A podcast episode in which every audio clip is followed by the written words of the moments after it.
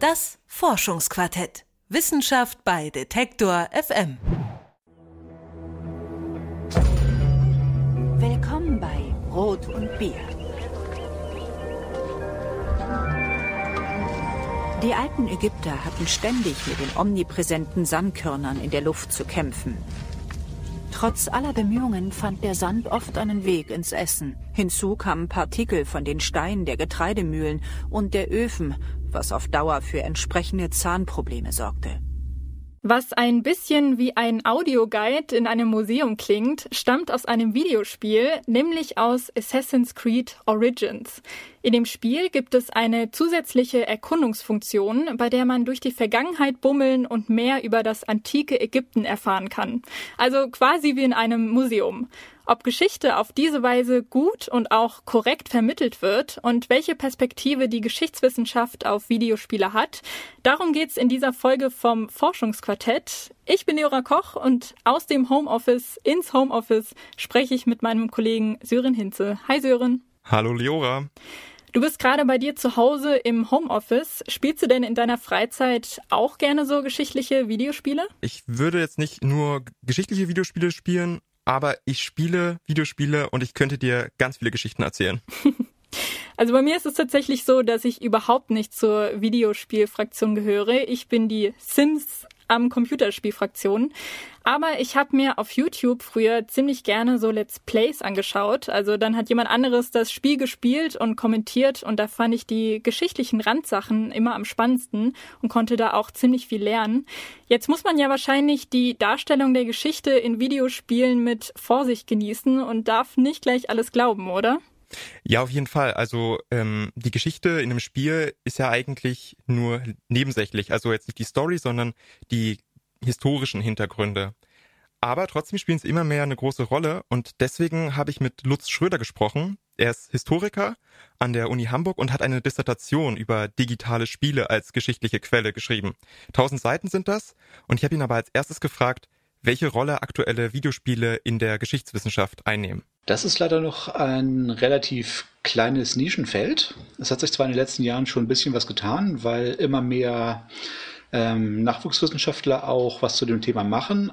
Das Medium hat sich insgesamt natürlich schon sehr stark entwickelt in den vergangenen Jahrzehnten.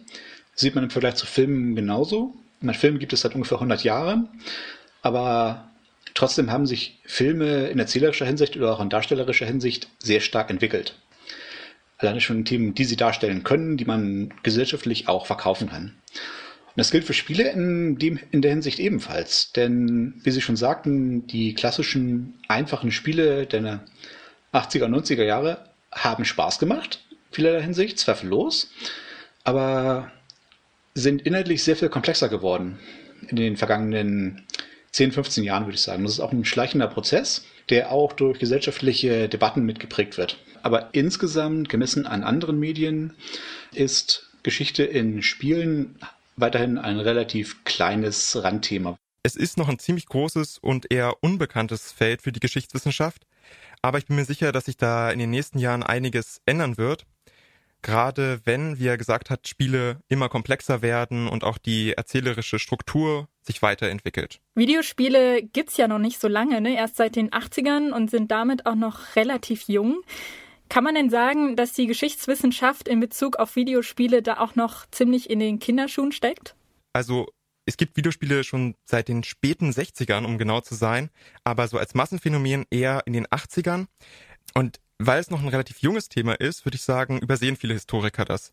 Das können sie aber nicht einfach ignorieren, weil die Geschichtswissenschaft besteht eigentlich aus Quellenarbeit und Quellenkritik. Und daraus können sie dann neue Fragen entwickeln. Es gibt ja total verschiedene Fachrichtungen der Geschichte. Wenn ich da an mein Studium zurückdenke, da gibt es dann zum Beispiel einen Professor für Ernährungsgeschichte, es gibt Musikgeschichte, natürlich Filmgeschichte und jetzt auch äh, Geschichte der Videospiele, also Videospiele als Quelle.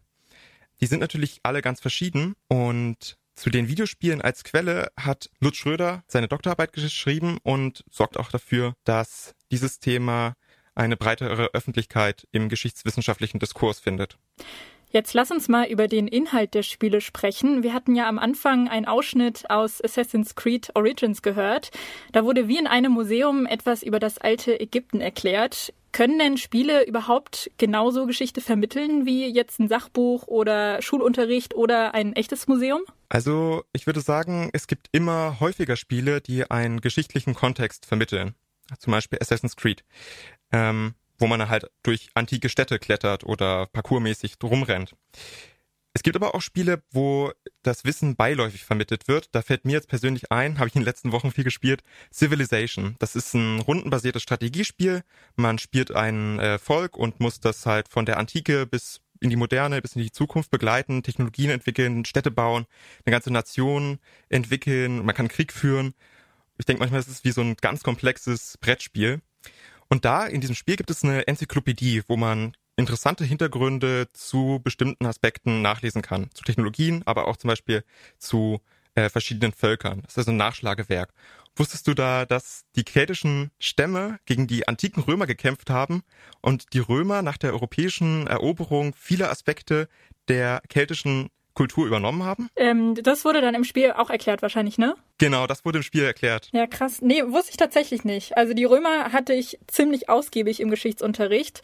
Die Kelten wurden da eher ziemlich vernachlässigt. Aber dann ist es ja eine ziemlich coole Sache, dass man das einfach so nebenbei auch spielerisch lernt. Das ist ja eigentlich ganz spannend. Also man spielt ja ein Spiel nicht, um was zu lernen, sondern eigentlich mh, hm, ist die Motivation ja was ganz anderes. Und trotzdem kann man halt bei diesem Spiel Civilization was dazulernen, weil es dieses spielintegrierte Lexikon gibt. Wissensvermittlung in Spielen kann aber auch noch ganz andere Facetten haben, zum Beispiel die gesamte Spielumgebung, die Spielmechanik, natürlich die Story des Spiels, also was, worum geht es eigentlich, aber auch sowas wie Modding-Projekte oder spezielle Kampagnen, die von ähm, Spielern entwickelt wurden oder zusätzlich entwickelt wurden zu einem Spiel. Und um dieses ganze Feld der Wissensvermittlung zu analysieren, hat Lutz Schröder ein Vier-Säulen-Modell entwickelt. Also das Vier-Säulen-Modell soll allgemein dazu dienen, äh, bestimmte Aspekte zu identifizieren, die besonders erkenntnisreich sind. Ich hatte in meiner Arbeit mit Spielen in der Frühphase der Doktorarbeit und auch schon bei der Masterarbeit davor gemerkt, dass man bestimmte Aspekte besonders betrachten sollte, die aber in der allgemeinen Diskussion zu Spielen oft hinten runterfallen. Okay, also mit seinem Modell, das aus diesen vier Säulen besteht, können sich also HistorikerInnen orientieren und so gucken, wenn sie Videospiele untersuchen, was es da für neue Aspekte zu entdecken gibt, die sonst jetzt unentdeckt bleiben würden. Genau, neue Aspekte ähm, entdecken. Und diese vier Säulen, das sind erstens die Quellenkritik, zweitens die Ludologie, drittens die Narratologie und viertens Indikatoren für die Rezeption. Es klingt kompliziert, wir lassen uns das aber mal der Reihe nach erklären. Die erste Säule ist die historische Quellenkritik. Das ist das, was man im Geschichtsstudium von Beginn an lernt, äh, weil man darüber insbesondere Fragen stellen kann, was das eigentlich für ein Medium ist, was es aussagt, welche, welchen Entstehungskontext es hat. Das heißt, da geht es quasi um ähm, die Anwendung historischer Arbeitsweisen auf Spiele. Quellenkritik ist das klassische Historikerhandwerk. Und jetzt beim Spiel wäre das zum Beispiel, ähm, wie ist die Figur, die ich spiele, gekleidet? Entspricht das wirklich der damaligen Zeit? Oder sahen jetzt die Pyramiden wirklich so aus, wie im Spiel dargestellt? Oder waren die Zähne von den Ägyptern wirklich so schlecht? Da muss dann der Historiker zusammenarbeiten mit einem Archäologen und gucken, ob die Zähne wirklich so schlecht waren. Ja, das würde mich auch mal interessieren. Nur um mal so diese Säule ein bisschen oberflächlich zu umreißen, was es für Möglichkeiten hat. Jetzt haben wir also als erstes die Quellenkritik und wie geht's da weiter? Jetzt wird's interdisziplinär und zwar geht es um die Ludologie. Das kann man übersetzen als Lehre vom Spiel. Da geht es wesentlich darum, wie ein Spiel eigentlich als Spiel funktioniert. Das heißt, welche Regeln gelten im Spiel, was kann der Spieler machen, ähm, warum kann er etwas tun, welches, was für Feedback bekommt er auf seine Handlungen. Das, das sind tatsächlich die interaktiven Eigenschaften des Mediums. Bei Assassin's Creed wäre das also okay, wir spielen in einer Third-Person-Perspektive, wir können parkourartig durch die Umgebung klettern, ich habe auch äh, Waffen und was passiert, wenn ich die anwende oder wenn ich mich so oder so benehme, was ist überhaupt meine Aufgabe und vor allem, was habe ich davon? Die dritte Säule ist jetzt die Narratologie und die ist auch ganz eng verknüpft mit der Spielmechanik und es ist auch aus der Medienwissenschaft abgeleitet. In der Narratologie geht es wesentlich darum, ähm, dass man schauen kann, wie ein Thema eigentlich äh, dargestellt wird in einem Spiel. Weniger um die Frage, nach welchen Regeln funktioniert jetzt ein Schiff zum Beispiel oder ein Flugzeug, sondern äh, in welchem Kontext hat das Ganze. Zum Beispiel äh, ist es jetzt ein Spiel zum Zweiten Weltkrieg oder zum Ersten Weltkrieg oder zu irgendeinem anderen Thema. Welche Art und Weise wird Geschichte dargestellt? Gibt es historische Persönlichkeiten? Welche Rolle hat der Spieler? Wie wird eine Geschichte erzählt und so weiter?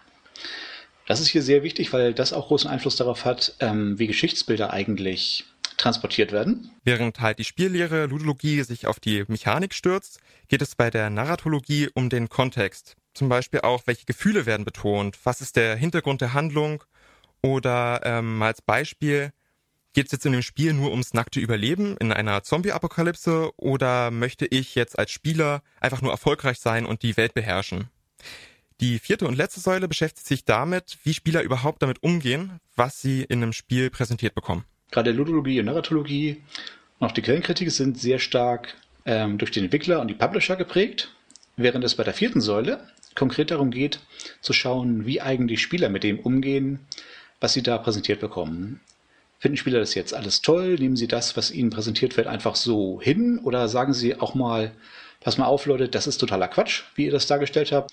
Das muss eigentlich so und so laufen. Und ich entwickle jetzt eine Modifikation zum Beispiel, die diese Fehler, die meiner Meinung nach da sind, beseitigt. Sodass die vierte Säule sehr stark nutzerzentriert ist und dementsprechend noch Einblicke in Fankulturen geben kann. Bei dieser Säule bricht sozusagen die vierte Wand zwischen Entwickler und Nutzer. In diesem Untersuchungsbereich geht es dann zum Beispiel um Modding, Musikhommagen oder auch Cosplay. Aber es geht aber auch um niedrigschwelligere Interaktion, immer zwischen dem Hersteller und dem Spieler. Also wie eignet sich der Nutzer Elemente oder das Spiel selber an? Okay, also ich fasse jetzt nochmal die vier Säulen zusammen. Wir haben als erstes die Quellenkritik, dann als zweites die Spielmechaniken, als drittes die Erzähltheorie und als viertes die Aneignung. Genau. Und das sind die Untersuchungsbereiche, die für Historiker interessant sind, wenn sie Videospiele genauer betrachten. Gut, dann lass uns doch mal von der Theorie auf die Praxis schauen. Wie wird denn Geschichte jetzt am Beispiel von Assassin's Creed dargestellt und was kann der Spieler daraus mitnehmen? Ja, das ist natürlich die entscheidende Frage. Also gelingt es in Assassin's Creed, die historische Vergangenheit dem einzelnen Spieler zu veranschaulichen? Der Spieler wohnt in der Assassin's Creed-Reihe den historischen Ereignissen unmittelbar bei und wird in vielen Reihe ähm, nicht nur ein passiver Beobachter, der irgendwie in der Entfernung sieht, was da passiert, sondern er wird unmittelbar in historische Ereignisse involviert. Ob diese Ereignisse alle im Detail korrekt dargestellt werden, was Historiker klassischerweise fragen würden, ist hierbei eher nebensächlich. Denn das Spiel oder auch die Reihe insgesamt äh, schafft etwas, das viele Historienspiele nicht schaffen. Sie erzeugt eine enorm detailreiche Welt, in der sich der Spieler frei bewegen kann, in der er ein Abenteuer erleben kann und dementsprechend auch äh, gewisse Freiheiten hat, als wenn er tatsächlich per Zeitreise in eine vergangene Zeit versetzt würde. Und dadurch ähm, wird er sehr stark angesprochen, wenn er sich insbesondere für die Zeit interessiert und kann dann schauen, okay, das fand ich interessant. Wie wird das eigentlich im Spiel dargestellt? Wie ist das im Verhältnis zur Geschichtsschreibung tatsächlich? Gibt es da Unterschiede? Gibt es Gemeinsamkeiten? Wenn ja, wo sind Unterschiede? Warum gibt es diese Unterschiede und so weiter und so fort? Okay, er meint also, man solle nicht direkt die geschichtlichen Darstellungen so als korrekt ansehen, sondern die Spiele eher als Anstoß nehmen, sich weiter mit den gezeigten Themen zu beschäftigen. Also kann das Spiel quasi jetzt den Hobbyhistoriker, die Hobbyhistorikerin in jedem Spieler, in jeder Spielerin wecken, oder? Ja, genau, das hat's auch schon bei mir geschafft. Also ähm, aus irgendeiner Spielerfahrung oder jetzt zum Beispiel ähm, bei den Szenen der Ägypter einfach abends gemütlich durch Wikipedia zu scrollen und mal zu erfahren, war wirklich die Zahnhygiene oder waren die Zähne wirklich so äh, beschädigt von, von den Ägyptern? Und wie alt ist denn eigentlich die Zahnmedizin? Wie war das denn früher? Und äh, was gibt es da so für Quellen? Also da öffnet sich dann auf einmal ein großes Entdeckungsfeld.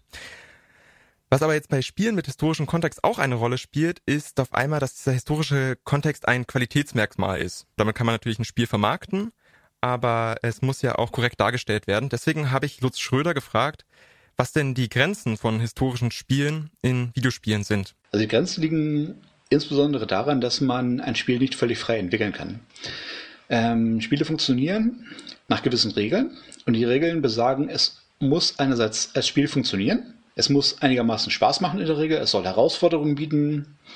Es soll den Spieler auch involvieren. Es soll ihn begeistern, dass er gerne weiterspielen möchte. Und das sind Sachen, die sich teilweise mit der Darstellung von Geschichtsthemen einfach beißen. Typisches Beispiel dafür sind Shooter.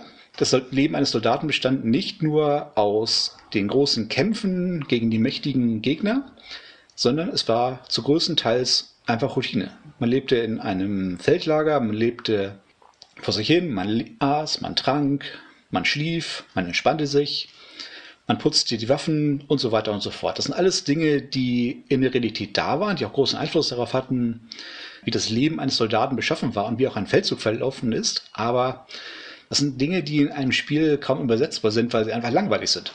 Der Spieler möchte wahrscheinlich nicht stundenlang Latrinen putzen oder was auch immer machen. Der Spieler möchte in aller Regel Action haben. Und Action ist dann halt die 10% oder die 5% aus dem Leben eines Soldaten, die eben diese Action äh, dargestellt haben. Also ich bin schon genervt, wenn ich bei einem Shooter ein paar Sekunden warten muss, um als Charakter neu zu spawnen. Und wenn wir jetzt schon beim Spawn sind, dann merkt man ja wohl, dass Shooter ziemlich wenig mit dem echten Krieg zu tun haben. Ein Spiel muss Spaß machen und können deswegen auch nur einen Bruchteil der Geschichte vermitteln. Jetzt gibt es die Videospiele ja schon seit den 60er Jahren, hast du vorher gesagt. Und wir haben auch schon am Anfang drüber gesprochen, dass sich diese Spiele im Laufe der Zeit ziemlich verändert haben. Wie sieht denn dieser Wandel genau aus? Um darauf zu antworten, muss man sich, glaube ich, erstmal fragen, warum haben sich die Spiele gewandelt? Und dazu hat mir Lutz Schröder drei Aspekte genannt. Gesellschaftlicher Wandel, kultureller Ursprung und wer spielt eigentlich? Ich glaube, dieser Wandel ist einfach stark durch die Spieler selbst geprägt worden tatsächlich. Ähm, einerseits ist der Markt für Spiele sehr viel diverser geworden, sodass auch das Zielpublikum nicht mehr so typischerweise männlich ist. Ob das immer der Fall war, kann man diskutieren natürlich, aber zum Beispiel in jeder aktuellen Erhebung von dem Bundesverband für Videospiele in Deutschland, äh, Game, sieht man, dass die Geschlechterrollen zum Beispiel paritätisch verteilt sind. Es gibt keine klassischen Klischees mehr von dem männlichen äh, jungen Spieler, der bei den Eltern im Keller sitzt und zockt, sondern es gibt einfach ein sehr viel breiteres äh, Publikum. Und es werden immer mehr. Wie Lutz Schröder schon gesagt hat, das Geschlechterverhältnis liegt momentan 48-52. Also ein Grund, weshalb sich Spiele verändern, die diverse Nachfrage. Stichwort gesellschaftlicher Wandel, da hat sich ja in den letzten Jahren ähm, einiges getan. Wir haben zum Beispiel die Ehe für alle, die MeToo-Bewegung oder auch ganz aktuell die Black Lives Matter-Bewegung. Wie wirkt sich denn so ein Wandel in der Gesellschaft ganz konkret auf die Spiele aus? Das hat er mir recht anschaulich erklärt und zwar am Beispiel von Lara Croft. Lara Croft, das ist die Protagonistin der Tomb Raider-Reihe, gab es schon in den 90ern, aber hat sich ganz schön verändert. Die moderne Lara Croft in den jüngeren Teilen sieht vom Körperbau aus wie ein Mensch. Er hat Stärken, er hat Schwächen, bricht auch mal emotional zusammen, zweifelt an sich und sowas. Und das sind Dinge, die man so vor, ich sag mal so 15, 20 Jahren noch nicht so dargestellt hätte tatsächlich. Weil das mit diesem typischen, einfachen Bild von einem Protagonisten als einem Helden, der ja ohne Furcht und Tadel ist, wenn man so will, äh, bricht. Und gleichzeitig hat man halt auch die gesellschaftlichen Veränderungen, die gerade in den vergangenen Jahren immer stärker geworden sind. Es wird mehr darauf geachtet, ähm, wie Geschlechterrollen dargestellt werden zum Beispiel. Ob auch mal ähm, LGBT-Charaktere in Spielen vorhanden sind.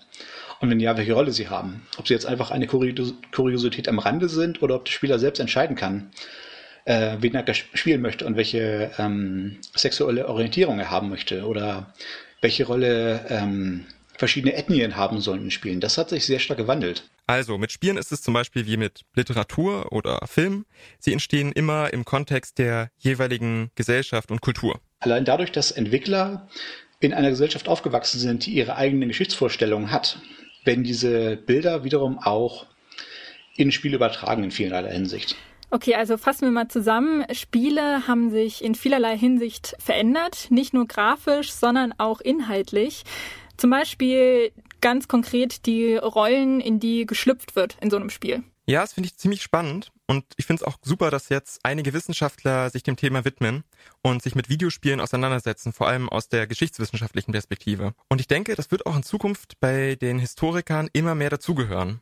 Weil es zum Beispiel ein Riesenmarkt ist und äh, weil es unheimlich viele Nutzerinnen und Nutzer, Spieler gibt. Und für die Spieler gehört es einfach dazu, dass sie Spielerfahrungen machen und damit aufgewachsen sind. Und deswegen habe ich Lutz Schröder zum Schluss nochmal gefragt, wie er sich denn die Perspektive der Geschichtswissenschaft auf Videospiele in zehn Jahren, also 2030, vorstellt. Also ich glaube, dass sich die Perspektive deutlich erweitern wird im Vergleich zur heutigen Zeit. Allein schon dadurch, weil sehr viele Nachwuchswissenschaftler in dem Bereich bleiben. Und dadurch halt das, was ihnen wichtig ist, worüber sie ihre Masterarbeiten, Doktorarbeiten, was auch immer geschrieben haben, eben auch anwenden möchten, weil sie erkannt haben, dass das relevante Themen sind, die bisher wenig beachtet worden sind. Das ist ein Prozess, der relativ langsam und schleichend abläuft, auch deswegen, weil die Geschichtswissenschaft relativ konservativ ist und auch bei Film und Fernsehen zum Beispiel lange Zeit gebraucht hat, um anzuerkennen, dass hier wichtige Erkenntnisse verloren gehen, wenn man sich nicht damit auseinandersetzt. Das ist bei Spielen natürlich schon durch diesen früheren Prozess ein wenig leichter, weil sich die Grunderkenntnis durchgesetzt hat. Aber auch das wird halt nicht ganz einfach sein, schätze ich mal. Gerade vor dem Hintergrund auch, äh, dass gerade in Deutschland ein negatives Bild vorherrscht von vielen Spielen, in gewissen Altersgruppen insbesondere. Und wenn die Altersgruppen zum Beispiel über Fördermittel entscheiden, ist vielleicht eher die Gefahr, dass man sagt, okay, ah, da geht es irgendwie um Krieg, da geht es um Gewalt in Spielen, das ist ja nicht so schön. Das fördern wir mal lieber nicht. Ich hoffe, das wird sich ändern, dass man da auch differenzierter rangeht, aber insgesamt ist der Entwicklungsprozess, glaube ich, schon angestoßen worden. Wie die Geschichtswissenschaft Videospiele betrachtet, wie sie als historische Quelle verwendet werden und wie sie als Geschichtsvermittler wirken können, das hat Lutz Schröder in dieser Folge erläutert. Er hat an der Uni Hamburg über digitale Spiele als Quelle promoviert. Falls ihr darüber mehr erfahren wollt, dann schaut doch mal auf der Website der Staats- und Universitätsbibliothek Hamburg nach. Dort ist seine Doktorarbeit veröffentlicht und genau, da könnt ihr nochmal nachlesen. Sören, dir vielen Dank, dass du uns heute einen Einblick in dieses Thema gegeben hast. Ja, gern geschehen. Ich behalte das Thema auf jeden Fall im Blick und würde sagen, bis zum nächsten Mal. Das war's mit der Folge vom Forschungsquartett. Vielen Dank fürs Zuhören. Den Podcast findet ihr auf detektor.fm und überall da, wo es Podcasts gibt. Ich kann an dieser Stelle schon das Thema für nächste Woche spoilern. Da gehen wir in die Verhaltensbiologie und fragen uns, wie Tiere auf den Rückgang der menschlichen Aktivität in Zeiten von Corona reagiert haben. Also seid gerne nächste Woche auch wieder dabei. Ich bin Leora Koch und verabschiede mich an dieser Stelle. Bis nächste Woche. Ciao. Das Forschungsquartett. Wissenschaft bei Detektor FM.